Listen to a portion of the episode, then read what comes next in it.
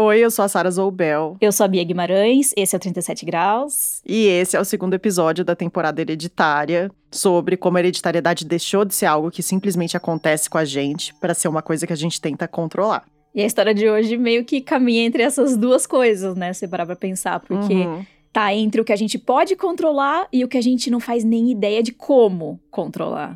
É uma história que saiu do controle, digamos assim. É uma história que saiu do controle, é isso mesmo. Está vendo? O que estou vendo? Eu não sei o que você está vendo, mas eu estou vendo eu mesma. Estou me vendo também. A chance da gente ligar a TV à tarde nos anos 90 e tá passando um filme das gêmeas Olsen era, era grande, né? Era enorme, né? Significa que tem duas de você ou duas de mim? Ashley, Mary Kate, tava em todas, né? Tinha vários filmes. Tinha O Feitiço das Gêmeas, As Gêmeas da Sorte, As Namoradas do Papai. Uau! E elas trocam. Tem mesmo duas de nós. Obviamente, elas trocam, porque todo filme de gêmeos tem algum momento que elas vão trocar de lugar. Não acha isso peculiar? Isso é esquisito. E o negócio nem parou, né? Só nesses filmes da- das irmãs Olsen. Tinha muito fascínio com gêmeos. E se pensar no Brasil, teve um clássico da televisão brasileira que foi Mulheres de Areia, que tinha Ruth Raquel, Ruth né? As gêmeas Ruth Raquel. Raquel, Sou ordinária. que eram interpretadas pela Glória Pires. Você não presta, Raquel. Uma boa, uma má. A gêmea boa a gêmea também má. um clássico. Mas fato é que toda vez que alguém conta que tá grávida de gêmeos, parece que gera um encanto diferente. Existe uma curiosidade, um certo fascínio no ar. Isso aparece na ciência também.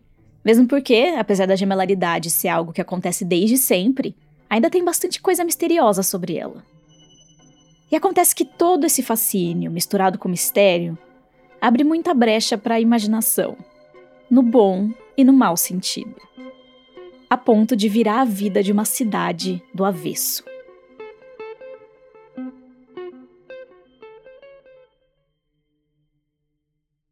Vamos começar quase 30 anos atrás, em 1994, na Universidade Federal do Rio Grande do Sul. Então, eu sou a Úrsula, Úrsula Mate, eu sou professora de genética ah, no departamento de genética da URGS. Professora Hoje a Úrsula é professora, mas na época que essa história começa, ela ainda era estudante de biologia na universidade. 20 e poucos anos, assim, 22, eu acho.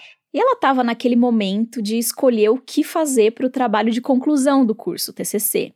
Ela queria alguma coisa na área de genética, mas ainda não tinha uma pesquisa definida.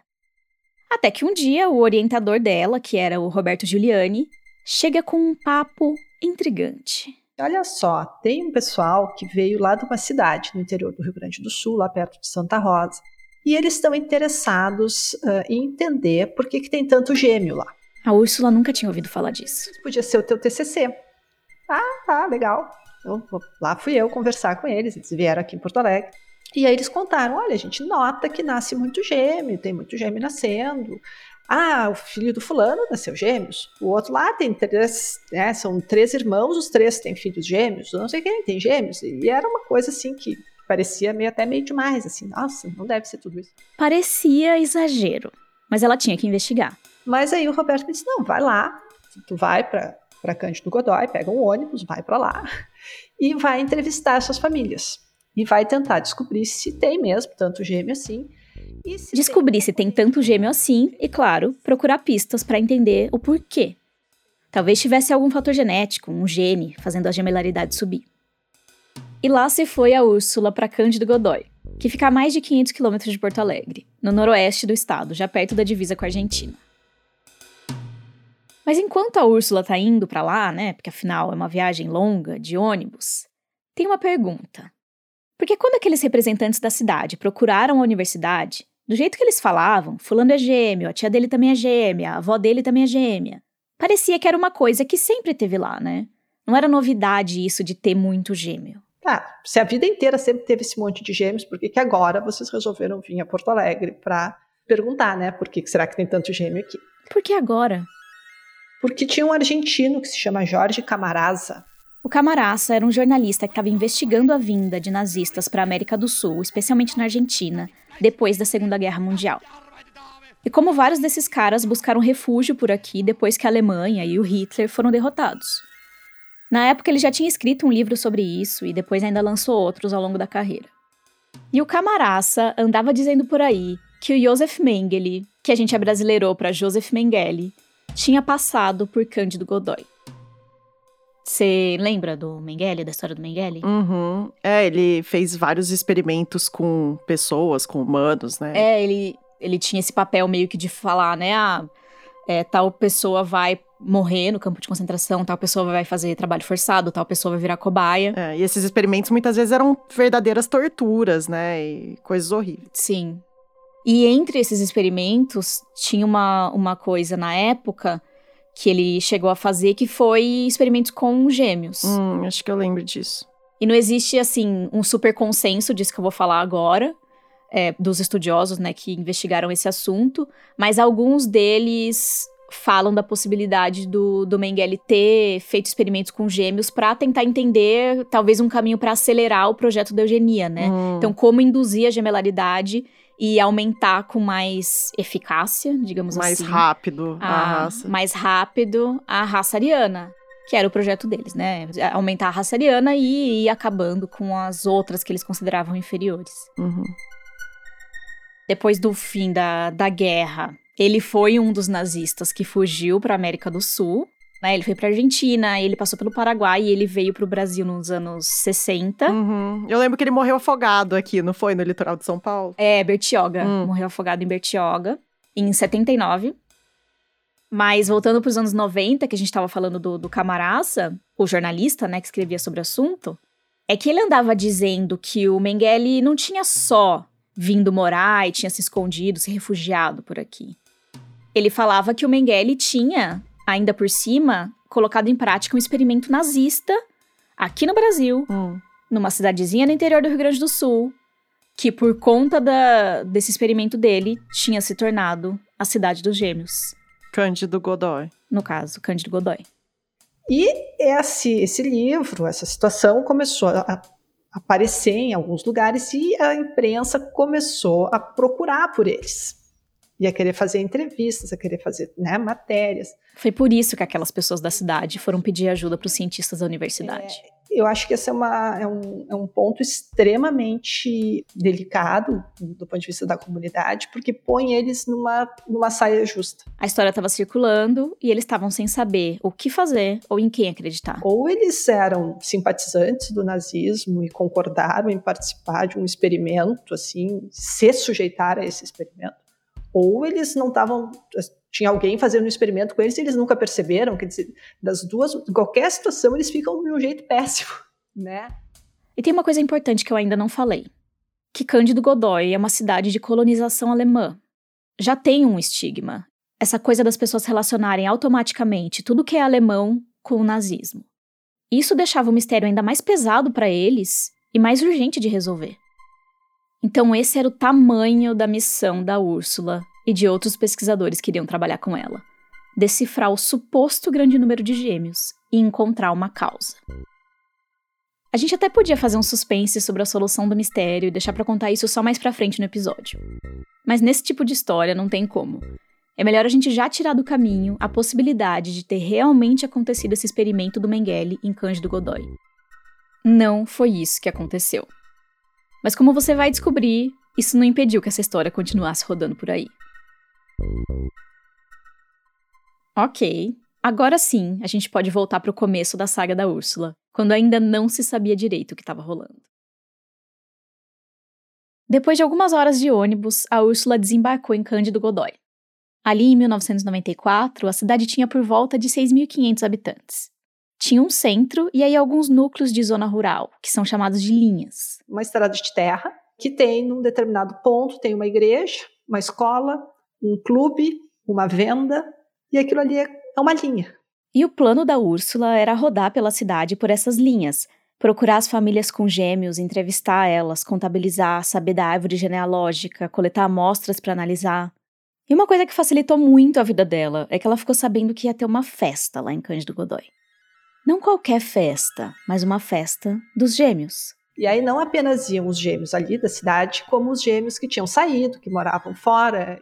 Então era a chance perfeita para ela conhecer as pessoas e fazer os contatos para pesquisa. E é uma festa bem legal, eles param todos na frente dessa igreja, tiram uma foto, dá um monte de gêmeos, assim.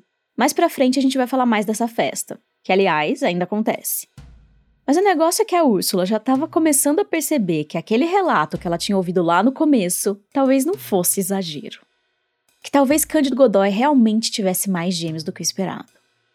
Ela pegou o contato das famílias e começou uma maratona de pesquisa. E aí eu ia nas casas das pessoas e conversava com elas. Ah, e a senhora, e o senhor, tá, tem, tem filhos gêmeos? Tem. Aí tirava foto das crianças, via as crianças e tal. E começava a perguntar, e tem mais algum caso na sua família? E tem mais algum caso? Aí... Aos poucos ela foi tendo a certeza que não, não era exagero. Na verdade, ela ficou chocada com a quantidade de gêmeos. Muito nascimento mesmo. Então as pessoas contavam, ah, minha avó já tinha um irmão gêmeo. Mas assim, quantos gêmeos tinha de verdade? Então, vamos aos dados. A taxa de gemelaridade no Brasil, no país, nessa época era 0,8%. Então, né, tinha mais ou menos ali oito nascimentos de gêmeos a cada mil partos. Hum. A média do estado do Rio Grande do Sul já era um pouco maior que isso. Então, 1,8%. E Cândido Godoy, é isso que a gente quer saber. E Cândido Godoy. É. Se você pegasse a cidade como um todo, a taxa de gemelaridade lá ficava em torno de 2%. Hum. Que, né, era mais que o dobro da taxa do Brasil, mas não tão distante. Mais parecido com a do Rio Grande do Sul. Exatamente, não tão distante da taxa do estado onde a cidade tá. Uhum. Então, Rio Grande do Sul, Ok. 1,8%, Cândido Godoy, 2%. Né? Até aí, nada Uhum. que Tá fosse dentro, tá dentro. explodir sua mente. Então não era muito a mais. Aí é que tá. É que o ponto alto da história não tava na cidade de Cândido Godoy. Hum. E sim em uma daquelas linhas, né? Aquelas comunidades rurais que eu tava comentando. Uma dessas linhas guardava a parte mais surpreendente da história, que era a linha de São Pedro. Chuta uma taxa, vai, de, ge- de gemelaridade pra linha São Pedro. Sei lá, 5%. 5%. É, não. Na verdade, a linha de São Pedro tinha uma taxa de gêmeos naquela época que ficava em torno de 10%. 10%? A cada 100 partos, 10 vinham gêmeos. O que era mais de 10 vezes a média do Brasil, que era 0 0,8. É muita coisa. Muita coisa, muita, muita coisa. É, dá essa sensação de que toda hora você tá esbarrando num gêmeo, né? Eu acho que. É, acho que esse é- essa é a grande questão, né? Porque esse, esses 10%, essa taxa de 10%, ela estava tava se expressando ali numa comunidade pequena. Então, se a gente for olhar em números, acho que fica um pouco mais evidente, porque, ó, das 349 pessoas que viviam na linha de São Pedro, 44 eram gêmeas. Nossa. No Brasil existe uma cidade dos gêmeos. A proporção foge de qualquer padrão. Porque lá nasce um gêmeo atrás do outro. E eu mandei... Cândido Godoy ficou conhecida como a capital mundial dos gêmeos, ou a terra dos gêmeos. Mas talvez quem realmente mereça esse título é a linha São Pedro. Ah, porque eu sou da cidade dos gêmeos. E aí a primeira pergunta que vem, né? Você é gêmea? Não, eu não sou. Ah, ah, mas tem muitos gêmeos na cidade. A gente foi conversar sobre isso com uma ouvinte nossa, a Samara Vobeto. Ela é jornalista e é de Cândido Godoy, mas já mora em Santa Maria há algum tempo. Então, claro que você vai encontrar, por exemplo, encontro lá com muito mais facilidade do que aqui em Santa Maria.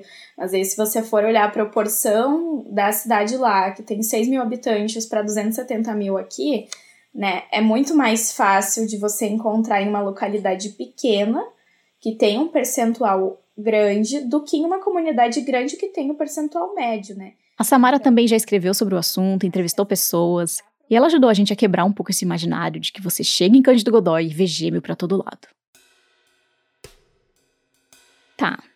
Apesar de Cândido Godoy não ser exatamente do jeito que a gente imagina quando vê essas notícias falando de Cidade dos Gêmeos, existe algo de especial por lá.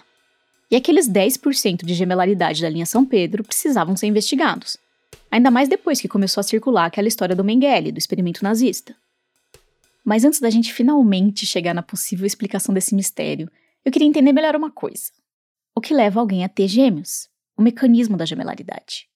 Para isso, eu vou contar com a ajuda de uma pessoa que se interessa muito por esse assunto. Eu sou o Augusto, eu sou biomédico. O Augusto César Cardoso dos Santos.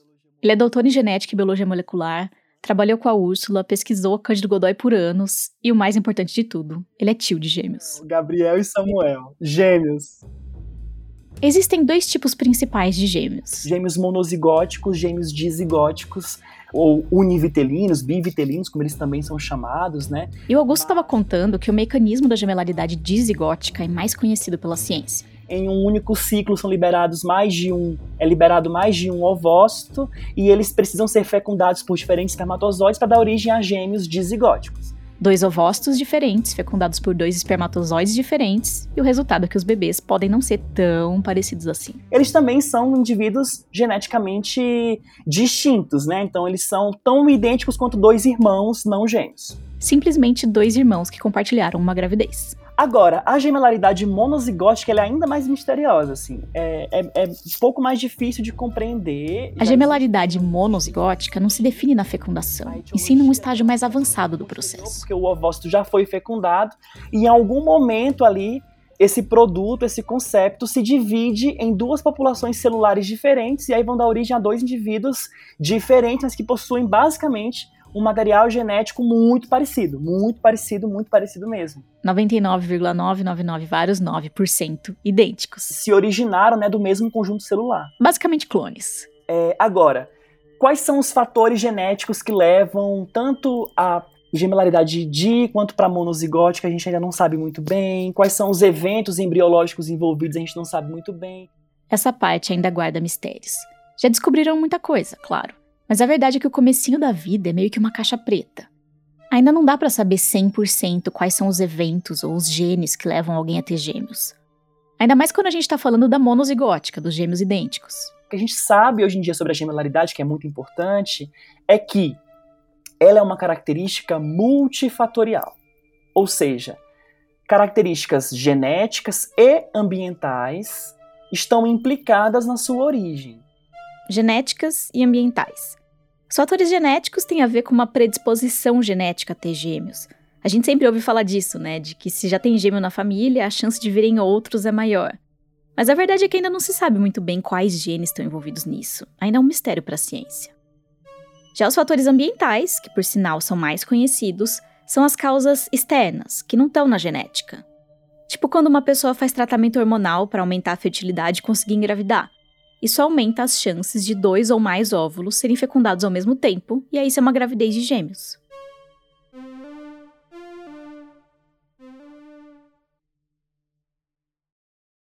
Quando a Úrsula começou as pesquisas lá em Cândido Godói, em 94, os tratamentos de fertilidade não eram comuns por lá. Não era o caso lá, ninguém reportava isso. Então, gente... então esse fator ambiental foi rapidamente riscado da lista. E na real, pelo rumo que aquelas conversas com as famílias estavam tomando, parecia mesmo ser uma questão genética. Um gene ou mais genes presentes naquela população que favoreciam o nascimento de gêmeos.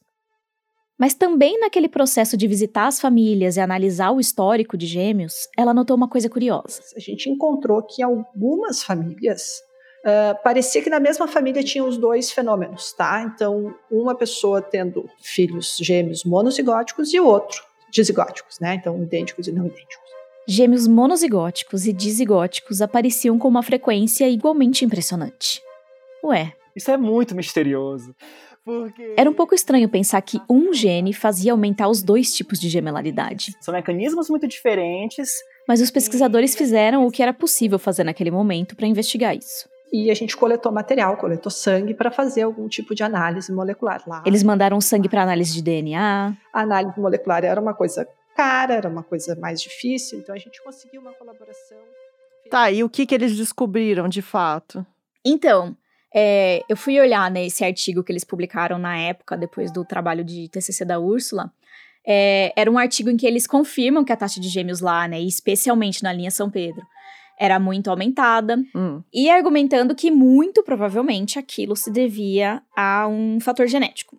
Qual o fator genético? Hum. Não sabemos, né? Até o momento, tipo, não sabemos. Não, né? Precisaria de mais estudos para avaliar isso. Mas o que eles diziam é que muito provavelmente tinha acontecido lá é, um caso de endogamia. Hum. O que é endogamia? Endogamia é quando você tem pessoas relacionadas, né, dentro dos mesmos ramos familiares que é, acabam se unindo e tendo filhos. Então você tem como se fosse uma concentração daqueles fatores genéticos que estavam naquela família, uhum, né? Tipo essa reprodução num grupo restrito, assim, né? Um vai reproduzindo com o outro. Isso, é, exatamente. Em vez de você estar tá diluindo fatores genéticos porque você está se reproduzindo com pessoas de famílias diferentes, de outras origens, né, que tem genes mais variados, você está se reproduzindo com pessoas da mesma família, né? E daí com isso você acaba concentrando certos fatores genéticos. É, então, e eles defendiam que provavelmente isso aconteceu. Que essa cidade, Cândido Godoy, foi fundada por um número pequeno de pessoas. Um grupo de famílias alemãs, né, digamos assim. Uhum. E que nesse número pequeno de pessoas tinham algumas, que até talvez fossem relacionadas entre si, que levavam esse fator genético que predispõe então, ao nascimento gemelar. A ponto de você chegar e falar, meu, 10% dos nascimentos aqui dão em gêmeos. Esse fator foi aumentando em frequência e o número de nascimentos foi aumentando em frequência. Tem até uma coisa que chama evento fundador, que, uhum. que é isso, né? Quando uma quantidade pequena de indivíduos funda uma nova população, né? No caso, essa que fica mais ou menos isolada ali das populações em volta. Você tem essas, essa exacerbação de características que às vezes são muito diferentes das características das outras populações que estão por ali. Beleza. Então, em 1996, eles publicaram uma pesquisa falando: Ó, oh, a gente não sabe qual gene é e precisaria de mais pesquisa para entender melhor. Mas muito provavelmente foi isso que aconteceu. Era uma resposta meio em aberto, mas infinitamente mais plausível do que aquela história absurda de que o Mengele tinha feito um experimento nazista por lá décadas antes e tinha manipulado o nascimento de gêmeos. Aliás, a gente tinha falado lá atrás que essa teoria era furada, mas a gente ainda não explicou direito por quê. Bom, a primeira coisa é que se essa taxa alta de gemelaridade estava presente em Cândido Godoy há muitas gerações, inclusive antes do nazismo explodir, não tinha como ser obra do Mengele. E o segundo ponto é que, para você ter ideia, na época que falavam que o Mengele tinha passado por lá, nos anos 60, ainda nem existia fertilização in vitro, bebê de proveta, e não se tinha, assim, uma capacidade de manipular geneticamente um humano. Mesmo se fosse hoje. O ponto é, hoje, se eu quiser fazer um experimento desse tipo, quiser induzir gêmeos monozigóticos, não temos tecnologia para fazer isso hoje em 2020. Então não era em 1960 que tinha. Um experimento desses, naquela época, numa cidadezinha pequena, sem tanta estrutura e sem ninguém saber? Impossível. Os anos se passaram e o caso de Cândido Godoy continuou a despertar o interesse de cientistas dentro e fora da Federal do Rio Grande do Sul. Inclusive se falava disso nos congressos de genética, e mesmo descartada a teoria do experimento nazista, era um caso que merecia mais estudos. Até que. Até que em 2008, o Jorge Camarasa publicou outro livro. O Camaraça, lembra do nosso querido Camaraça, o jornalista que, né, que lá no começo uhum. começou a circular a história do, do Mengele em Cândido, do Mengele ter feito experimento em Cândido Godoy, Pô. mais de 10 anos antes. Ok, ele, vamos, vamos, vamos apostar que ele foi convencido pelos estudos e mudou de ideia. Ô, oh, doce ilusão. doce ilusão. Nesse livro, de 2008, hum. o Camaraça não entra muito em detalhes, mas ele fala de novo da história do Mengele ter passado por Cândido Godoy e ele fala que foi depois dessa passagem do Mengele que começou a ter muitos gêmeos na cidade. O que a gente sabe que não é verdade, que era mais antigo. Hum. E aí ele fala que. Ah, esses gêmeos eram todos loiros de olho azul. Hum. Talvez meio que querendo dizer que isso tinha a ver com o experimento nazista. E, obviamente, isso é uma região de colonização alemã. Portanto, as pessoas são loiras, têm olhos claros e tudo mais. E aí, o pior de tudo dessa, desse segundo round do Camaraça é que ele fala assim Ainda que biólogos e geneticistas tenham estudado o fenômeno, eles não conseguiram encontrar uma explicação científica definitiva. A prova, uma das provas de que foi mesmo Mengele, é porque uma geneticista foi lá e não achou a explicação. Ah, não. Obviamente, se referindo ao trabalho do grupo da Úrsula. Ah, o argumento dele era porque assim, ninguém achou o gene específico, então eu tô mais convencido ainda que foi o Mengele. Tipo isso. Tipo isso. Apesar de, como a gente já falou, não ter chance nenhuma, porque nem se sabe como fazer isso. Isso hoje. É. Não. É.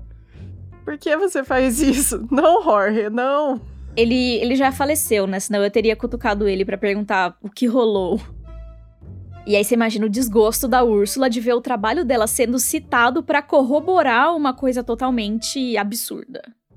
Aí por algum motivo, esse, essa segunda vez, essa repercussão é muito maior. Mas assim, muito maior mesmo, de sair reportagem no New York Times, de sair reportagem no jornal alemão, de sair reportagem em tudo que é lugar. Saíram matérias e mais matérias, em várias línguas, sobre a misteriosa cidade dos gêmeos do Brasil.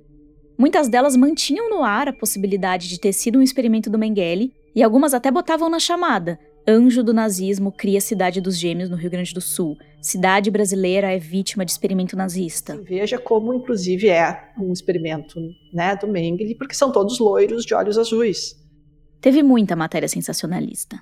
Mas sim, teve também reportagens mais responsáveis, que traziam a explicação científica. A Úrsula, inclusive, deu um monte de entrevista nessa época. Só que por conta dessa confusão toda, tem gente que ainda hoje acredita que o Mengele criou uma cidade dos gêmeos no Brasil. Durante a produção, às vezes a gente comentava com alguém que estava fazendo um episódio sobre essa história, e as pessoas perguntavam: Ah, aquela cidade do experimento nazista? A Samara, aquela nossa ouvinte jornalista que é de Cândido Godoy, nasceu no ano 2000, então ela era criança quando essa segunda etapa da história aconteceu. Mas eu perguntei para ela como que é esse assunto hoje na cidade. E eu fiquei meio surpresa quando ela contou que só ficou sabendo desse boato do experimento nazista mais recentemente, quando ela estava pesquisando para uma reportagem eu nunca tinha ouvido falar da lenda do Mengele, né? Então não é uma coisa replicada no imaginário local, assim. As pessoas conhecem, uh, mas elas não aceitam isso. O meu olhar, né, enquanto pessoa que viveu lá, enfim, que conhece da história da cidade, é de que a principal explicação aceita pela população local é a explicação uh, da lenda da água da fertilidade. Até hoje? Até hoje. A Úrsula já tinha comentado comigo sobre essa explicação alternativa que circulava pela cidade. Em 94 tinha uma história que era a água lá de linha São Pedro. A lenda da água. Era uma ideia de que a água da linha São Pedro tinha algo de especial que fazia as mulheres terem gêmeos. Tipo uma fonte da fertilidade, ou um elixir da gemelaridade. Assim, na minha família, desde que eu era criança, uma coisa que eu lembro, assim, meus pais moram na zona rural do município. E o rio Dúvida, que é esse rio que fala da lenda e tal, ele passa nos fundos da propriedade. Então, meu pai sempre brincava assim, né? Ah, se uma amiga, uma amiga tua quiser ter filhos gêmeos, leva uma água daqui para ela, assim, pegava, né? Nesse, nesse tom de brincadeira, assim. Às vezes isso aparecia como brincadeira, mas muita gente acreditava, ou acredita, de verdade. Tanto que numa outra pesquisa, o grupo da Úrsula decidiu analisar essa água. Vai que, né? E vai que seja água, entendeu? Nunca no mundo ninguém disse que tem alguma coisa em água que faz a pessoa ter filhos gêmeos, mas pode ser a primeira vez. Mas não, como eles imaginaram, não tinha nada. Só que a lenda permanece. Tem até um poço e uma estátua da fertilidade na linha São Pedro, que é uma mulher segurando dois bebês. A Samara tirou fotos desses lugares e você pode ver lá no nosso site, 37grauspodcast.com.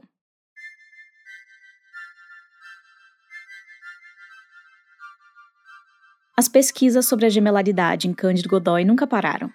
Conforme as técnicas de laboratório foram avançando, também deu para fazer análises que antes não eram possíveis ou eram muito caras. Em 2012, o grupo lá da Federal do Rio Grande do Sul publicou um estudo que eles fizeram comparando mães de gêmeos e mães de não gêmeos lá da cidade. E a gente achou um alelo de um gene. Um alelo do gene P53. Que pode estar envolvido não na produção de gêmeos, tá? Não na, na geração, mas na manutenção de uma gestação gemelar. E ele também participa. Aqui de novo o Augusto César Cardoso dos Santos, que também estudou a gemelaridade. De processos embriológicos importantes, como por exemplo a implantação do blastocisto na parede uterina. Ou seja, não é uma coisa que influencia na fecundação, na origem dos zigotos, e sim no estágio posterior, no que precisa para essa gestação vingar. Isso ajuda a explicar aquele mistério de por que tinha tanto gêmeos monozigóticos como gêmeos dizigóticos. É que não tinha a ver com o evento que originou aquela gemelaridade, e sim com a continuidade dessa gestação.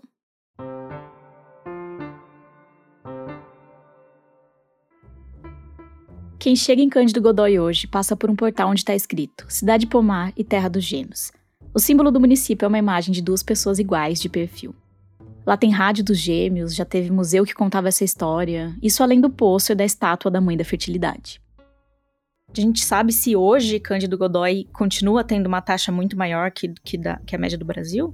Olha, a, nossa última incursão lá, como eu te disse, foi antes da pandemia e acho que foi alguns anos antes até, tipo 2018, talvez, 2017, e ainda tinha, tá? Então se mantinha essa. O que está acontecendo lá, como em vários outros lugares, é que muitos, muitos jovens estão saindo de lá, né? E tem pessoas. Eh, deixou de ser uma comunidade tão isolada como era em 94. Né? Tem mais pessoas de fora. Então, acho que a tendência é que essa taxa ela se dilua um pouco, pelo menos. Na medida que os genes se misturam mais, o fator que favorece a gestação de gêmeos vai ficando menos concentrado. E conversando com a Úrsula e com o Augusto, uma coisa que eu achei muito curiosa é que, enquanto a tendência é que essa taxa de gêmeos dê uma diminuída em Cândido Godói, no mundo, de maneira geral, está acontecendo o contrário. Praticamente todo o mundo desenvolvido, dos países ricos, né, e também em boa parte dos países em desenvolvimento, é, as taxas gemelares só aumentam. A taxa de gemelaridade está subindo, principalmente por conta de dois fatores ambientais. Dentre os fatores, os fatores ambientais que levam à gemelaridade estão as tecnologias de reprodução assistida. É por isso que hoje... A reprodução assistida, fertilização in vitro, etc., está cada vez mais comum e quem passa por esse procedimento pode aumentar a chance de ter gêmeos. Porque na tentativa de aumentar as chances de uma gestação vingar, é comum que mais de um óvulo seja fertilizado de uma vez. E o segundo principal fator que está fazendo o número de gêmeos subir é a idade materna. Ter filhos mais tarde também aumenta a chance de ter gêmeos. Essa taxa de gemelaridade ela vai crescendo assim? Ou existe algum freio para isso? Não sei, fico pensando Mas por que, que tem. Por que, que existiria um freio, né? Vamos pensar. Uh, eu poderia ter uma mulher que só tem filhos gêmeos. Todos, todas as gestações vão ser 100%. O teto é 100%. Pensando que o que, que, acontece de novo, né, Bia? Nem todas as mulheres vão ter acesso a tratamento para fertilização, isso é uma coisa. Segundo, nem todas as mulheres têm acesso a meios contraceptivos, então essa coisa de que eu vou adiar a maternidade, isso, de novo, é um discurso, mas isso não é disseminado.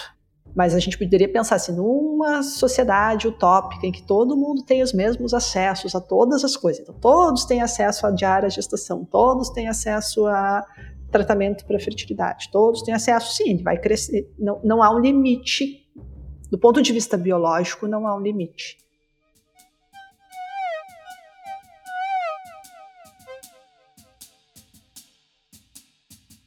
No próximo episódio, a gente vai falar sobre maneiras, digamos, não convencionais de ter um bebê, sobre as tecnologias de reprodução assistida e sobre até que ponto a gente tem ou não controle sobre a nossa hereditariedade. Para ver fotos, referências e materiais complementares do episódio, é só acessar 37grauspodcast.com e acompanhe as nossas redes sociais no arroba 37podcast. Esse foi o segundo episódio da temporada Hereditária. Se você gostou da história, recomenda ela para alguém. Isso ajuda muito a gente a crescer. O próximo episódio vai ao ar em 9 de maio. O 37 Graus é uma produção do Lab 37 e tem o apoio do Instituto Serra Pilheira, que financia a pesquisa e a divulgação científica no Brasil. Esse episódio foi produzido e roteirizado pela Bia Guimarães e por mim, Sara Zoubel. O desenho de som é da Bia Guimarães e a trilha sonora original é do Gabriel Falcão. As ilustrações de capa são do estúdio Rebimboca. E um agradecimento especial para Célia Heck, que não apareceu aqui no episódio, mas trouxe informações valiosas para gente sobre a história de Cândido Godói.